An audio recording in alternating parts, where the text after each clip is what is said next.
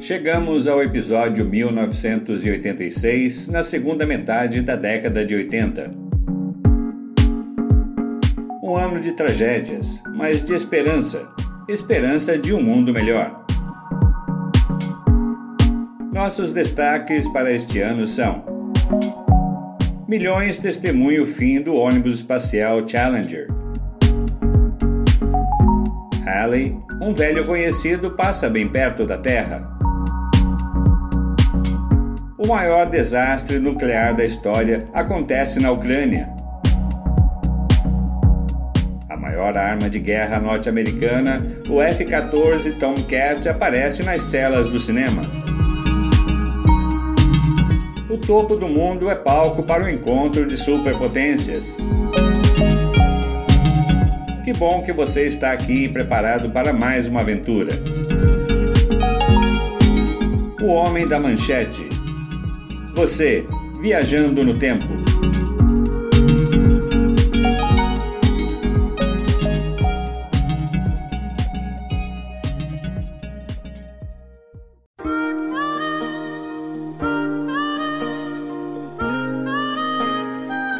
A AIDS chegou furtivamente.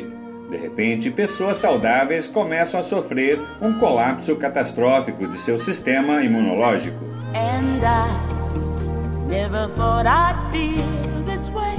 4H Disease, ou a doença 4H, foi, digamos, o primeiro apelido dado à doença, porque parecia afetar tão somente homossexuais, usuários de heroína, hemofílicos e haitianos. Depois se chamou GRID, ou Gay Related Immune Deficiency, deficiência imunológica relacionada a gays. Finalmente, essa peste letal foi então cunhada de AIDS. Até o ano passado, o número de pessoas diagnosticadas HIV positivo chegava a 130 mil. Ainda estamos na fase da confusão. Conhecemos pouco acerca da doença e a época é de muito medo. Repente, uma pessoa pode estar contaminada com o vírus adormecido e ainda nem se deu conta de como ele é avassalador. Um grupo de cantores formado por Dionne Warwick, Elton John, Gladys Knight e Steve Wonder pegam carona numa música escrita por Burt Bacharach. A ideia é regravar o single e arrecadar recursos para a pesquisa e prevenção da AIDS. Estamos falando de That's What Friends Are For, título que significa É isto para que servem os amigos, lançado em outubro do ano passado por Dion and Friends. O single é o sucesso do ano. Vai ganhar o Grammy Awards e arrecadar mais de 3 milhões de dólares para o American Foundation for AIDS Research. Com Elton John no piano e Steve Wonder na harmônica, a canção já ocupa o primeiro lugar nas paradas Adult Contemporary e top 1 da Billboard Hot 100. Estamos em 15 de janeiro de 1986 e o hit acaba de ser certificado ouro pela Recording Industry Association of America, Associação da Indústria Fonográfica da América.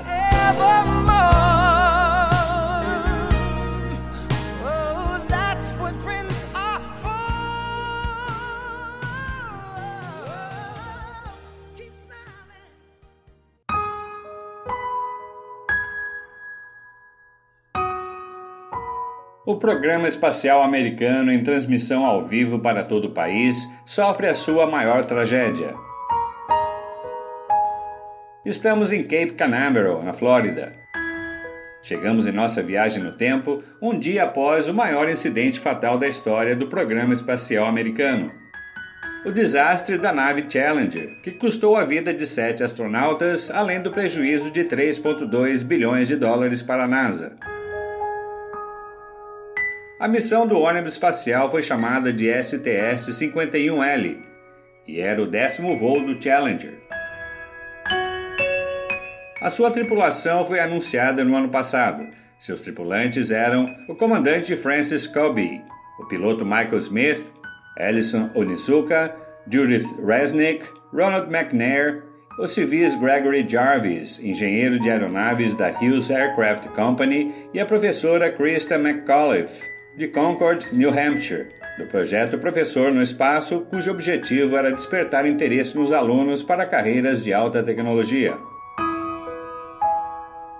Originalmente, a missão tinha sido programada para julho do ano passado, adiada para novembro e depois para o último dia 22. Finalmente foi adiada até ontem, dia 28 de janeiro, o dia fatídico. T-minus 10, 9, 8, 7, 6. We have main engine start. 4, 3, 2, 1, and liftoff. Liftoff of the 25th Space Shuttle mission, and it has cleared the tower. O evento foi transmitido ao vivo em rede nacional pela CNN. Por conta da professora McAuliffe, centro das atenções da mídia nacional e internacional, escolas por todo o país mantiveram aparelhos ligados nas salas de aula, para que os alunos também acompanhassem o lançamento do Challenger. Contudo, 73 segundos de seu lançamento, a nave se parte numa bola de fogo. Quem assistia, num primeiro momento, não sabia o que se passava. A espaçonave se desintegrou a 14 quilômetros acima do Oceano Atlântico às 11 horas e 39 minutos, hora local para a tristeza de uma nação do mundo todo que, horrorizado, testemunhou ao vivo e em cores o trágico fim da aeronave e sua tripulação. Esse desastre vai resultar num hiato de 32 meses no programa espacial. O presidente Ronald Reagan vai criar o Rogers Commission para investigar o acidente.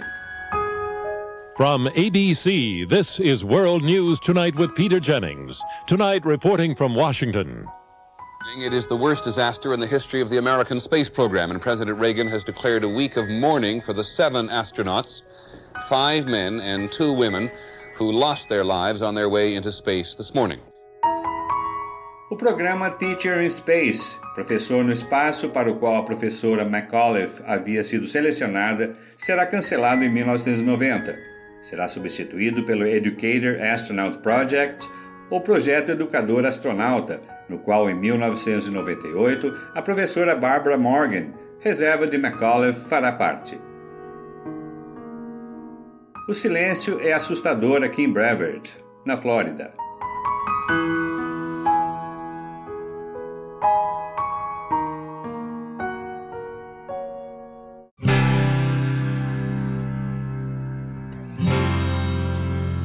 Uma canção torna-se parte do inconsciente coletivo do pop brasileiro.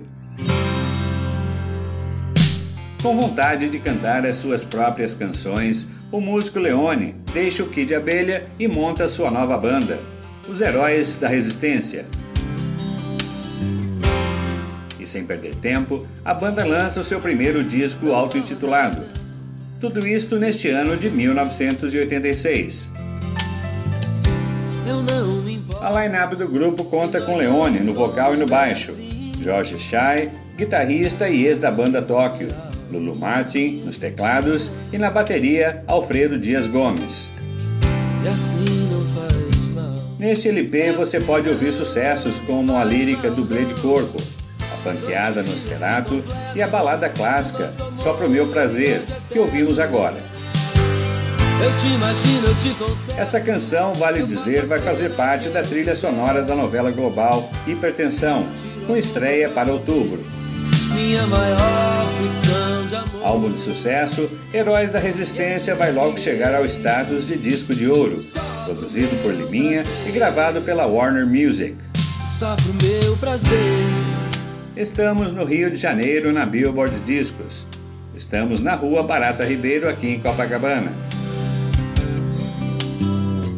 Heróis da Resistência foram formados aqui na cidade maravilhosa. Não vem agora com essas insinuações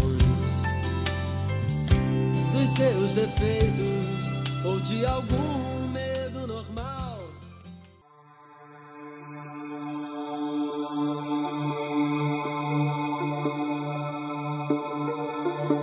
Um caixeiro viajante celestial passa pela Terra. Ano de 1986 é privilegiado com a passagem de um velho conhecido, o cometa Halley. No universo há milhões desses corpos celestes, mas este em particular é o único de curto período que é regularmente visível a olho nu. No passado remoto, esses objetos misteriosos podiam ser considerados bons ou maus presságios. O cometa Halley, por exemplo, avistado em intervalos de aproximadamente 75 anos, foi associado às más notícias, infelizmente. Há registros desse cometa pelos antigos gregos de sua passagem no ano de 467 a.C. Os chineses falaram de um corpo celeste numa crônica chamada Sige, datada de 240 a.C. Já na Babilônia, ele é encontrado em dois fragmentos de tábua de argila, com o registro de sua aparição no ano de 164 a.C. Agora preste atenção. O cometa Halley tem o seu primeiro registro conhecido, datado do ano 12, por astrônomos chineses no livro de Han. Diante deste último e mais remoto relato, alguns teólogos e astrônomos alegam ter sido o velho Halley a explicação bíblica da estrela de Belém, porque ele também é confirmado no Talmud, a coletânea de livros sagrados dos judeus. O cometa recebeu o nome Halley por Edmund Halley, astrônomo e matemático britânico, amigo de Isaac Newton, em 1705. Estamos em 28 de março de 1986. Embora as condições de avistamento sejam as piores desde os últimos dois mil anos, a sua melhor observação foi do International Cometary Explorer, o ICE, que fez a abordagem mais próxima dele cometa Halley deve nos visitar novamente em 2061, em 20 de agosto. No ano de 1264, o episódio foi envolto em superstições, culminando na morte do Papa Urbano IV. No dia 20 de outubro de 1811, com a aproximação do cometa e seu avistamento, muitos americanos ficaram paranoicos e sugeriram ser um presságio de um desastre iminente. De fato, um terremoto tão forte aconteceu no centro-oeste e sul dos Estados Unidos que fez o rio Mississippi fluir temporariamente para trás. Na sua visita seguinte, em 1871, um grande incêndio destruiu um terço da cidade de Chicago. E em 21 de abril de 1910, o último avistamento, ele aconteceu justo no dia da morte do maior escritor norte-americano Mark Twain tudo está calmo em 1986. Nada demais acontece, a não ser pela triste notícia sobre o ônibus espacial. Contudo, lá no nosso futuro, o pânico vai ser semeado. Muita gente vai vender o medo através das fake news para falar sobre o fim do mundo.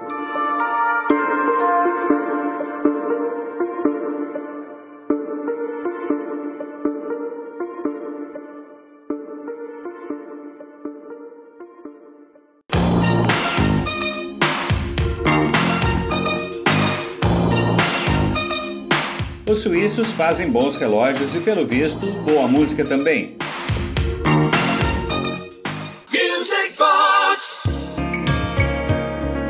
Formado em Zurique, na Suíça, em 1983, só agora a dupla Kurt Malou e Felix Haug, conhecida como Double, lança o seu maior sucesso.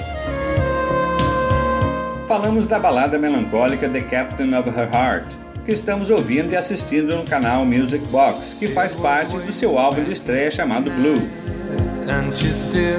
Este single, que acabou de ser lançado, é um sucesso em toda a Europa.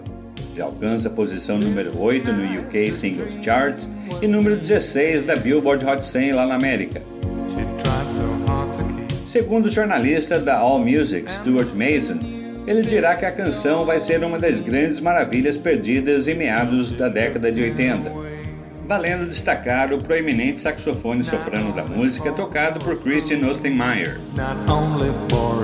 O videoclipe tem duas versões. O americano, que incorpora mais o enredo, com cenas alternadas de locais com os membros da banda em várias modelos femininas. O vídeo original suíço usa uma ideia semelhante, com um tom azul predominante que remete ao título do álbum, mostrando a dupla Malou no vocal e no violão e Haug na bateria e teclados. A impressão que se tem é que não são dois os músicos, mas o dobro double. Dia 1 de abril, um dia agradável de 11 graus. Zurique fica no cantão de fala alemã, um dos quatro idiomas oficiais do país, que também tem o francês, o italiano e o romanche.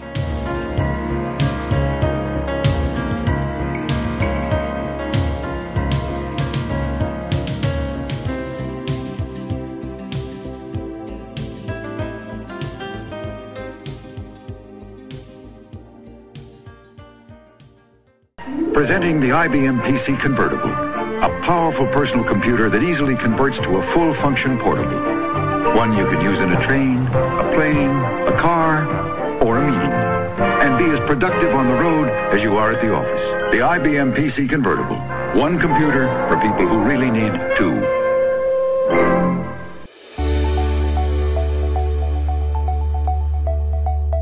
A IBM lança o primeiro laptop da história.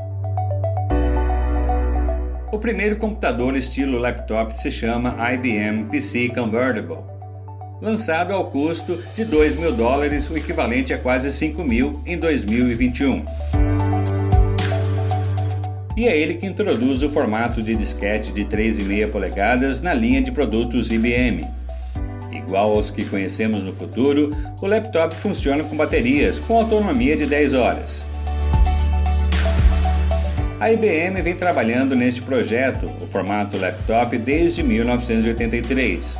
Contudo, como ainda não era compatível com o PC, ele foi rejeitado por Don Astridge, o engenheiro de computadores da empresa, considerado o pai dos computadores IBM. A CPU é uma Intel 80C88 com 256 KB de memória RAM, duas unidades de disquete de 720 KB de capacidade, uma tela LCD monocromática, um aparelho pesando cerca de 5,8 kg, com uma alça embutida para o seu transporte. Por hora, o modelo enfrenta dificuldades no mercado pelo seu custo-benefício. Por causa de sua portabilidade, no entanto, será sucesso entre os usuários corporativos. O único detalhe ruim para nós do futuro é a inexistência de uma HD interna, por causa do seu tamanho reduzido. Estamos na loja Computerland, que fica na Niagara Falls Boulevard 1612, aqui em Buffalo, New York. Hoje, dia 2 de abril, a IBM faz história. Começa a nevar com temperatura de 3 graus lá fora. O problema mesmo é o vento.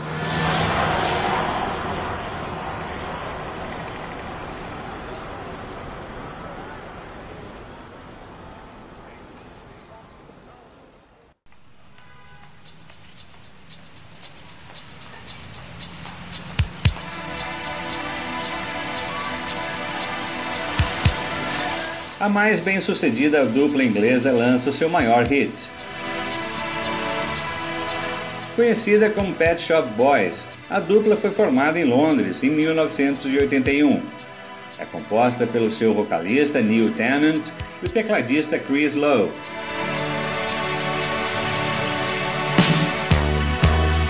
Eles se conheceram numa loja de equipamentos musicais de alta fidelidade quando Tennant comprou um sintetizador, o Korg MS-10, que provocou uma conversa com Chris Lowe. O fato de eles terem descoberto um interesse mútuo em disco music e a música eletrônica os fez tornarem-se amigos. E dessa amizade fez surgir a dupla que vai ser a mais bem-sucedida do mundo da música britânica. A partir de agora, ao longo de sua carreira, eles vão emplacar 42 top 30 singles, 22 deles no top 10 do UK Singles Chart. Estamos em 24 de abril. Faz um mês que a dupla lançou seu álbum de estreia Please, pela Parlophone.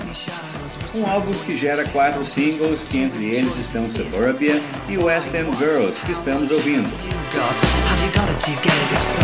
O título do álbum, segundo a dupla, que significa por favor, é direcionado a você que gosta de música. Ao entrar numa loja de discos como a Rock On Records, aqui em Goulburn Road, de Londres, você dirá: Posso ter um álbum do Pet Shop Boys, please? West End Girls é número 1 no UK Singles Chart, bem como número 1 na Billboard Hot 100 na América. Como será a maioria das letras das canções da dupla, West End Girls é meio andrógeno. As canções do PSB são igualmente aplicáveis a relacionamentos gays e heterossexuais. O vocalista Neil Tennant gosta desta ambiguidade, sempre se recusando a falar de sua própria sexualidade, pelo menos até 93, quando assumirá que é gay. Goldboard Road é uma joia de Londres localizada no final da Portobello, ela tem uma variedade de cafés, comida marroquina, uma rua muito movimentada em sextas e sábados, com muitas barraquinhas vendendo bric-a-brac, bugigangas, um flea market onde você encontra antiguidades e muitos LPs de música boa.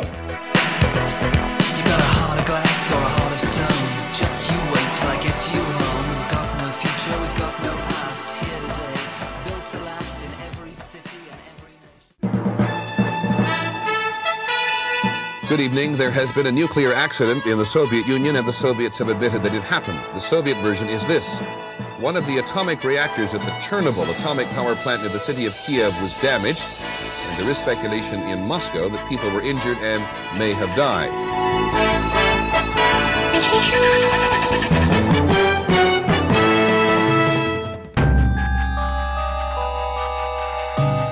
Chernobyl, o maior acidente nuclear da história, tem consequências infindáveis.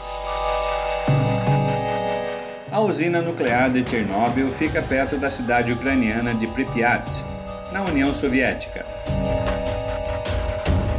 O acidente ocorreu ontem, dia 26 de abril, a 1 hora 23 minutos e 58 segundos, quando houve a primeira explosão, seguida de outra, destruindo o teto de mil toneladas do reator, uma bola de fogo foi lançada na noite escura desta madrugada.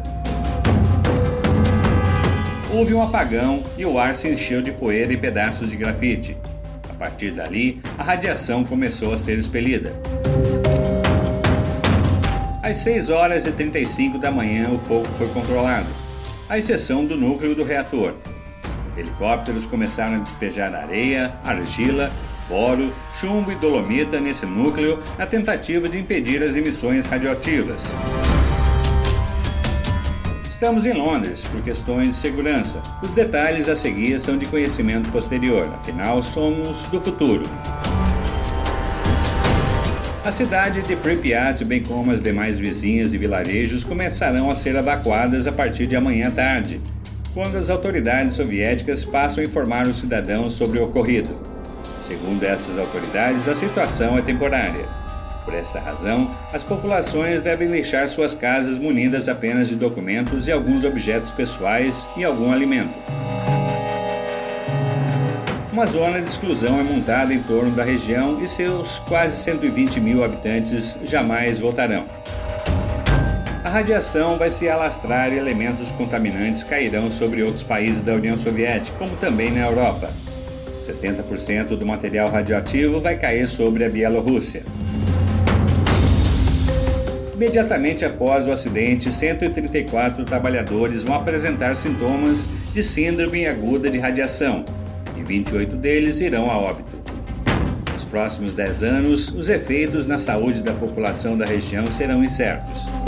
A previsão da Organização Mundial da Saúde é que haja 4 mil mortes na Ucrânia, Bielorrússia e Rússia.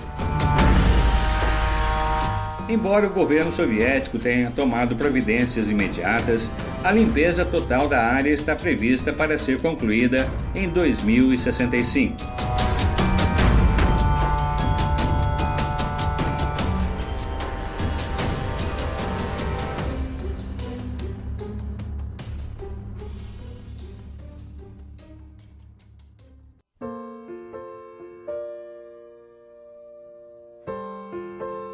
Vancouver comemora os seus 100 anos com uma bem-sucedida feira mundial. Falamos da Expo 86, cujo tema é transporte e comunicação. Começa hoje, dia 2 de maio, na terceira maior área metropolitana do Canadá, em Vancouver, British Columbia. Localizada na costa norte de Falls Creek, em comemoração ao seu centenário e com um design de modelo conceitual do arquiteto Bruno Freschi, a Expo 86 é a segunda feira mundial que o país cedia, depois da de Montreal em 1967, atraindo mais de 22 milhões de visitantes. Seu logotipo é formado de três anéis interligados para formar o 86. Os anéis representam transporte por terra, água e ar. O evento foi inaugurado por Charles e Diana, príncipe e princesa de Gales, e pelo primeiro-ministro canadense Brian Mulroney. São 54 nações representadas em seus pavilhões, além de inúmeras corporações participantes. Contudo, a Feira de Vancouver será conhecida pela infelicidade dos temas dos pavilhões dos Estados Unidos e da União Soviética. Pavilhão americano centra-se no programa espacial, e há poucos meses a NASA teve seu maior desastre com o ônibus espacial Challenger. A União Soviética, por sua vez, com um tema ainda mais problemático, celebra a indústria nuclear faz menos de uma semana que ocorreu o desastre nuclear de Chernobyl. A Feira Mundial de Vancouver, no entanto, será um tremendo sucesso, o segundo maior evento da história da província e visto como a transição de uma Vancouver provinciana e sonolenta para uma cidade com influência global.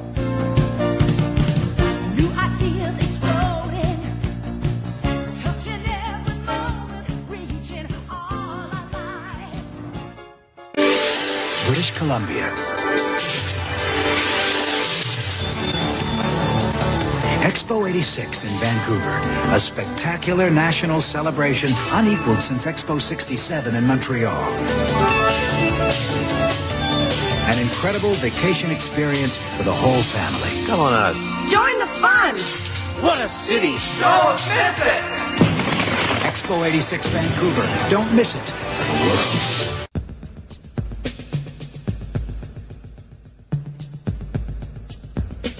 Hollywood mostra como vencer uma guerra. O cinema traz um dos maiores sucessos da década de 80, Top Gun, ou Top Gun Ases Indomáveis. O filme de ação terá três estreias: a de hoje, dia 12 de maio, aqui em New York, a do dia 15 em San Diego, Califórnia, e a do dia 16 para os Estados Unidos e Canadá. Dirigido por Tony Scott e distribuído pela Paramount Pictures, o filme é estrelado por Tom Cruise e Kelly McGillis, tendo como coadjuvantes os atores Val Kilmer, Anthony Edwards e Tom Skerritt. E no elenco de apoio, Michael Ironside, Tim Robbins e Meg Ryan. Seu roteiro foi inspirado no artigo intitulado Top Guns, escrito por Ehud Yonai na revista California, três anos atrás.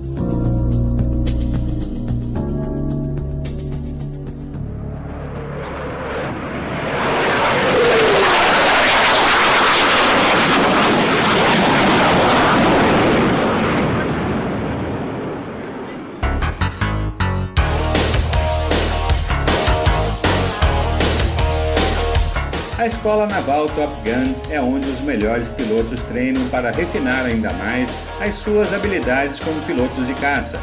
Neste caso, falamos do caça supersônico F-14 Tomcat, tripulado por dois elementos, a melhor arma de guerra norte-americana.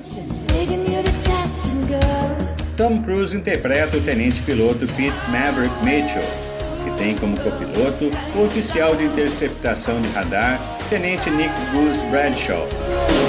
Ambos vão para a escola Top Gun em San Diego. Mas Maverick é arrogante e logo entra em conflito com o frio piloto Iceman, o Tenente Tom Kazansky. Quem é afinal o melhor piloto? Além disso, Maverick vai tentar conquistar a sua instrutora de voo, Charlotte Blackwood. Top Gun vai quebrar recordes maior sucesso de bilheteria do ano vai ser também um blockbuster nas prateleiras, com uma vendagem incrível de cópias em videocassete. Sua trilha sonora continuará sendo popular até o nosso futuro, muitas vezes certificado platina número 1 um na parada de álbuns da Billboard Hot 200. Além desta canção, Danger Zone, de Kenny Loggins, que vai fazer as vendas de discos explodirem, ainda tem Take My Breath Away, da banda Berlin, que vai ganhar um Oscar de melhor canção original no Academy Awards do ano que vem.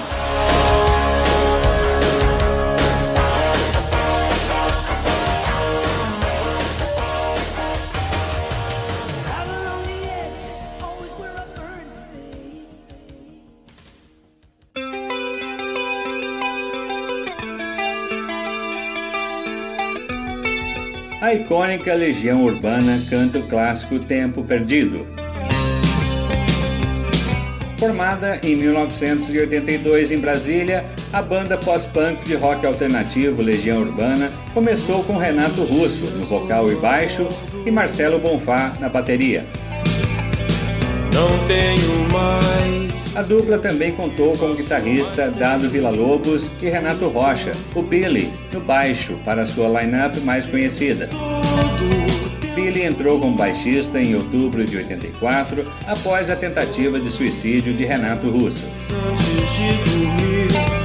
Renato Russo é o frontman da banda, e ele compõe inspirado em bandas como The Smith, The Cure, Talking Heads e em cantores como a canadense Johnny Mitchell e Bob Dylan bem como nos trabalhos dos filósofos Bertrand Russell e Jean-Jacques Rousseau, de quem tirou seu sobrenome artístico Renato Russo, pois seu nome na verdade é Renato Manfredini Jr. Estamos ouvindo o maior single do grupo, Tempo Perdido, faixa do álbum 2, que será o segundo mais vendido da Legião, disco que conta com outros sucessos como Eduardo e Mônica e Íntimos.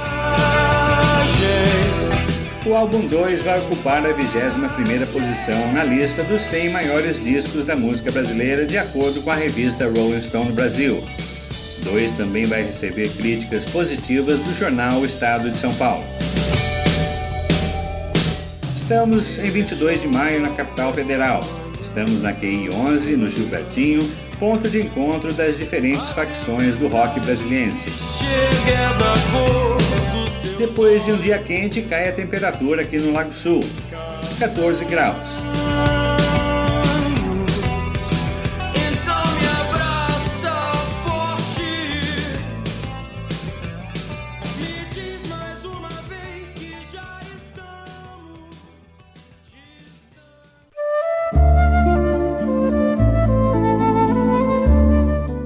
Local escolhido a dedo se reúnem os maiores líderes antagonistas do planeta. Viemos ao topo do mundo para testemunhar uma reunião muito importante. Desde a Suíça no ano passado, pontapé inicial das conversas, este bate-papo entre os maiores líderes mundiais, Ronald Reagan dos Estados Unidos, e o secretário-geral do Partido Comunista Soviético, Mikhail Gorbachev, continua. Esta segunda reunião, conhecida como Reykjavik Summit, ou a Cúpula de Reykjavik, mais um desafio, podemos dizer, acontece na capital da Islândia, entre hoje, dia 11, e amanhã, 12 de outubro de 1986. O lugar foi escolhido a dedo, geograficamente equidistante dos Estados Unidos e da União Soviética. O objetivo do encontro é simples: as duas superpotências mundiais devem limitar as armas nucleares, pelo menos controlar a sua fabricação. Formally begin this ceremony. Meanwhile, the President and uh, Mr. Gorbachev are continuing their animated conversations. They had more than five hours of one on ones during the course of uh, the last two days, and it looks like they still have things to talk about. Embora um acordo sensato que agrade os dois lados não vá acontecer entre hoje e amanhã, Reykjavik é o ponto de virada, um marco na superação da Guerra Fria. O presidente norte-americano é conhecido por ser de linha dura, um americano que sempre se empenhou pela destruição da União Soviética. Como a sua reputação o precede, ele se reúne novamente com Gorbachev para melhorar essa imagem de mal. Enquanto isso, o líder soviético conduz um programa de governo de reforma em duas vertentes: perestroika, ou reestruturação, e a glasnost, a abertura. Ouvimos a música folclórica islandesa, Maestjarnan, Estrela de Maio. Peace to the World, Mir vo Virgin Mir, ou Paz para o Mundo.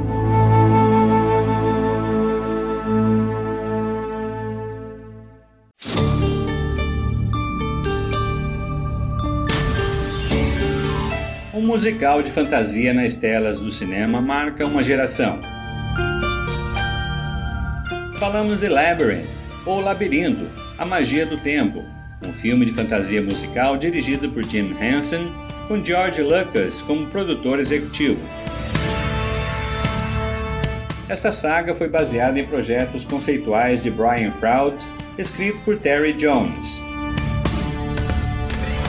Ouvimos a canção Underground, tema de abertura do filme cantada por David Bowie. Labirinto é estrelado por Jennifer Connelly como Sarah, de 16 anos, e o cantor David Bowie como Jared, o rei dos duendes.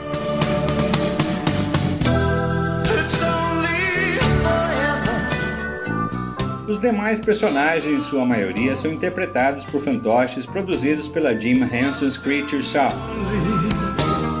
Sarah é uma adolescente de grande imaginação e amor por histórias de fantasia, tanto que encena o seu livro favorito, Labirinto, sempre que pode.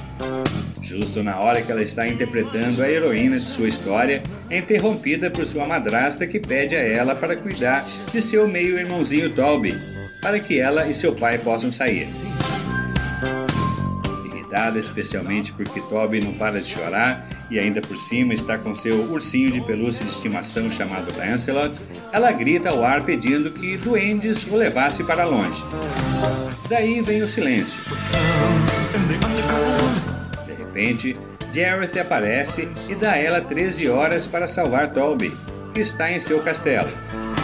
Sarah terá de atravessar um labirinto e toda sorte de obstáculos que Jareth vai criar para impedi-la de chegar a tempo.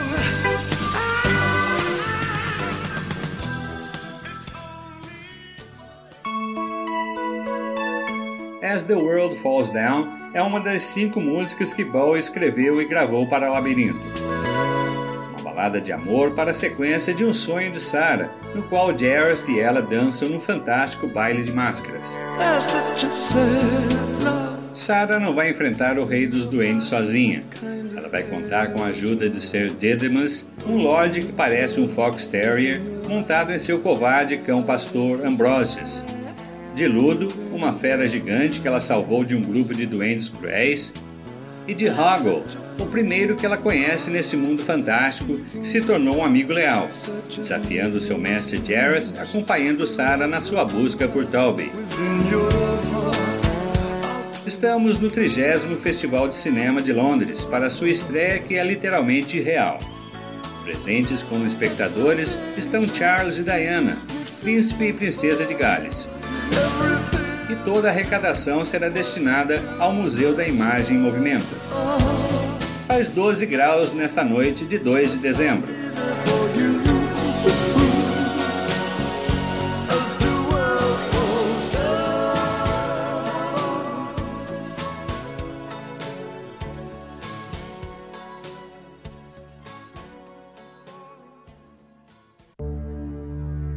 You're listening to the Garrity Broadcasting Company, WGER, Bay City, Saginaw, Midland.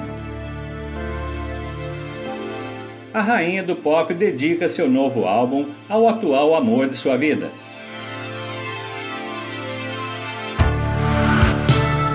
Madonna continua na sua ascensão meteórica, lançando seu terceiro álbum de estúdio, True Blue, que retrata o modo como ela lida com o amor, o trabalho Sonhos e Decepções, inspirada pelo ator Sean Penn, com quem está casada desde agosto do ano passado. Desta vez, Madonna incorpora a música clássica para envolver um público mais velho que ainda é cético em relação à sua música. Ela mescla instrumentação de violões, bateria, sintetizadores e instrumentos musicais cubanos, presentes, por exemplo, no single La Isla Bonita. O álbum traz outros singles de sucesso, como Papa Don't Preach, que traz à tona a questão da gravidez adolescente, Open Your Heart, True Blue, tema título do álbum, e Live to Tell, canção que estamos ouvindo. Todos eles alcançando o top 1 nos Estados Unidos e Reino Unido. Madonna não para e ganha cada vez mais exposição. Ela já se apresentou no American Bandstand de Dick Clark e no programa britânico Top of the Pops. Além de ser estilosa, inspirando meninas e mulheres com seu look criado pela estilista Mary Paul, vestida em tops de renda, meias arrastão, saias sobre calças capri e joias. Destaque para o seu crucifixo. True Blue vai entrar no livro Guinness de Records, edição de 1992, como o álbum mais vendido de uma mulher de todos os tempos. Estamos na terra natal de Madonna, em Bay City, Michigan, em 23 de dezembro, noite gelada de menos 2 graus. Tomando um eggnog e ouvindo a rádio WEGR-FM em 102,5 MHz.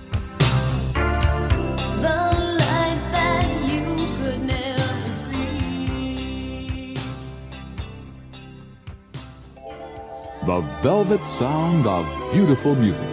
Yours anytime on Stereo 102.5 WGER, Bay City, Saginaw, Midland.